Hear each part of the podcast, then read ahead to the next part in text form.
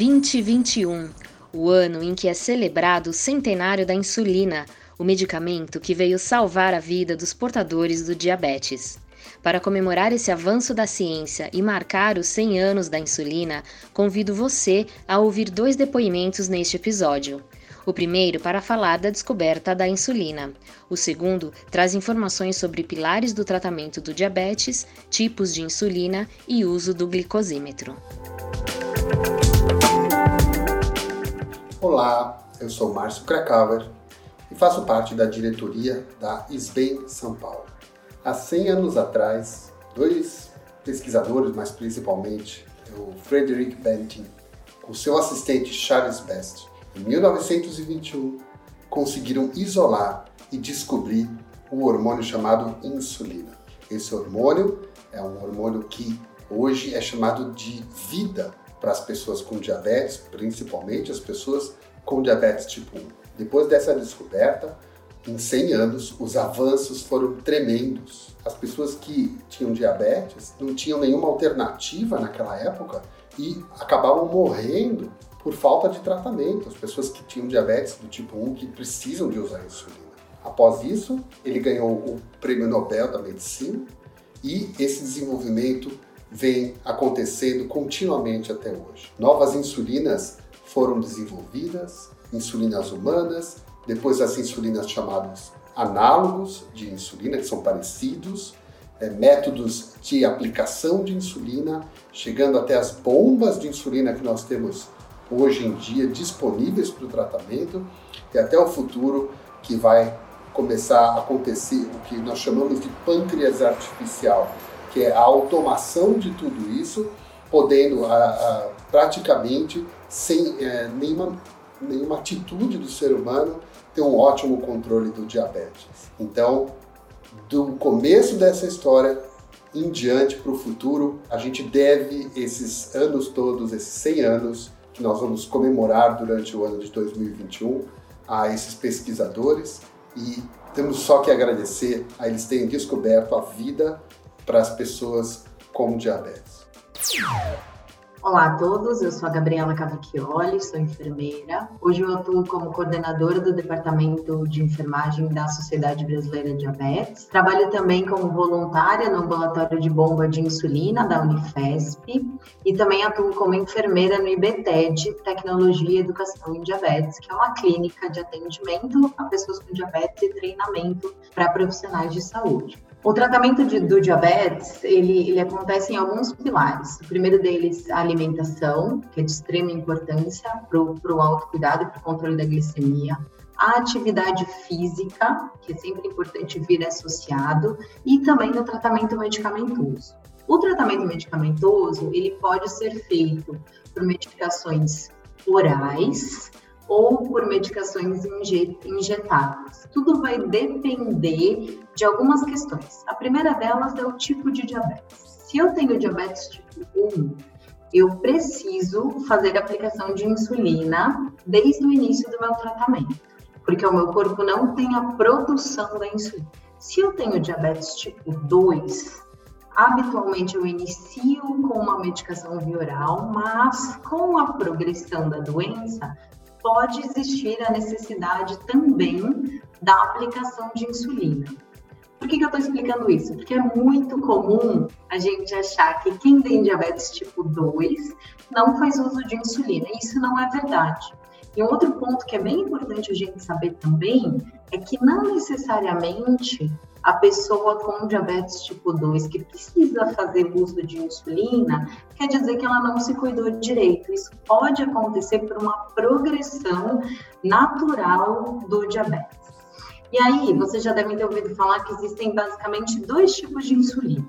A gente chama de insulina basal e a insulina bolus. Qual é a diferença das duas? A insulina basal é aquela que a gente usa como base, né? Como o próprio nome diz.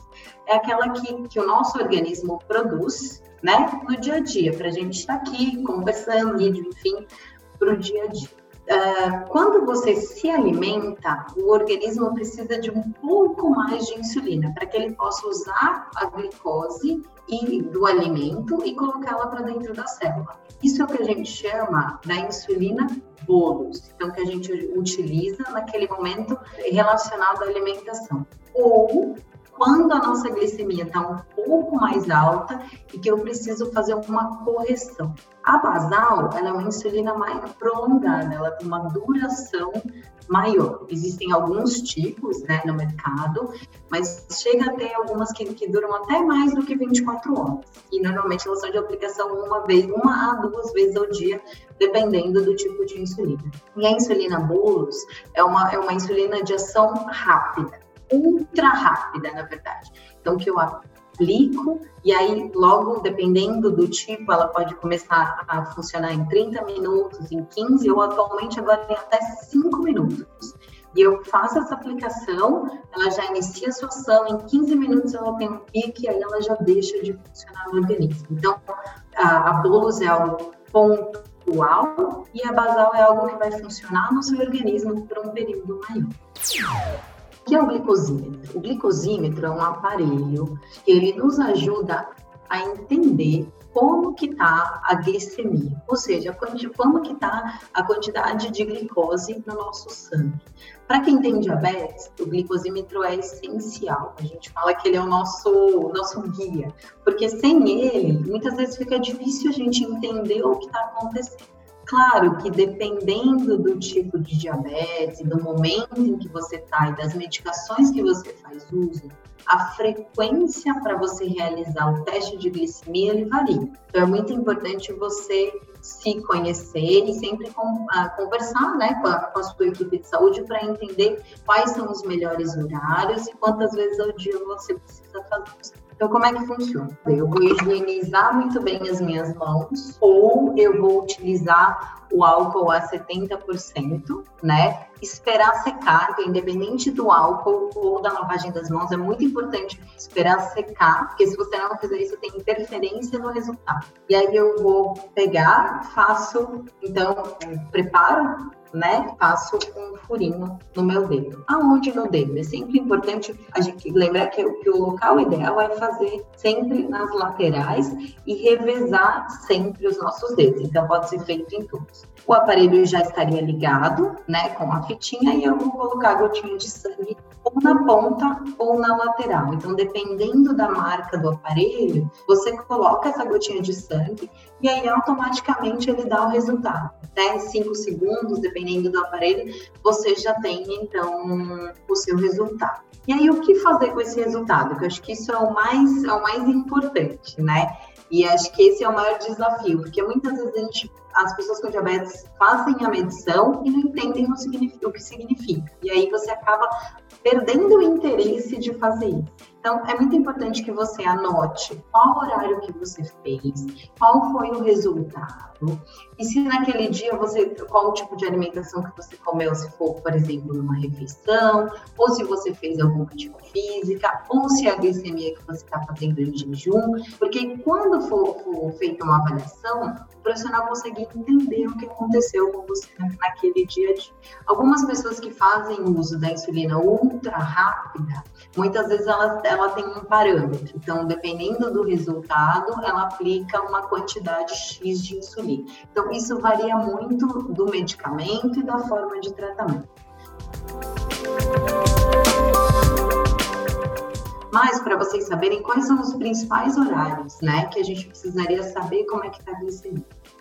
Antes da refeição, antes, ah, logo antes do café da manhã, almoço e jantar, e duas horas após o início da refeição, tá? Não na hora que a gente acaba de comer, na hora que a gente começa. Por que isso? Porque eu vou entender aonde a glicemia estava e para onde a glicemia foi.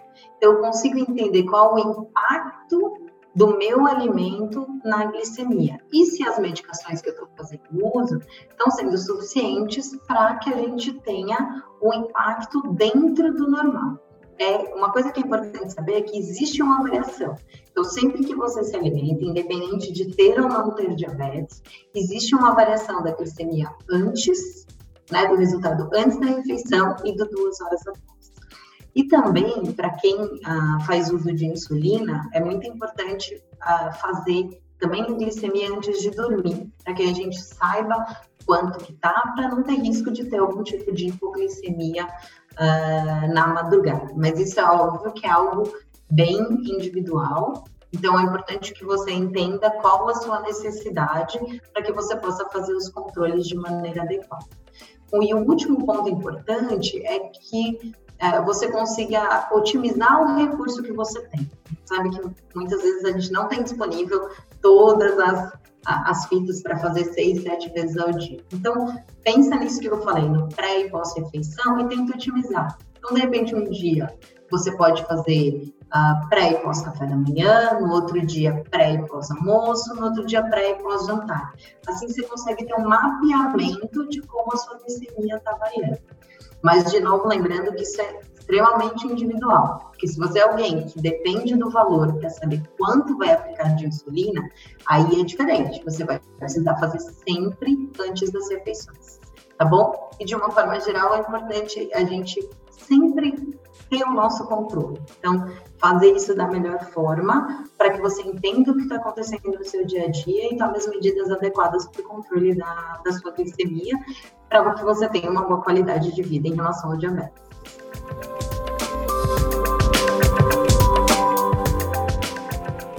E aí, quer mais informações sobre os assuntos da endocrinologia? Então acesse o site e as redes sociais da SBEM SP. Todos os dados estão aqui na descrição deste episódio. Eu sou a Regiane Quereguim, jornalista da Gengibre, assessoria de comunicação da SBEM Regional São Paulo.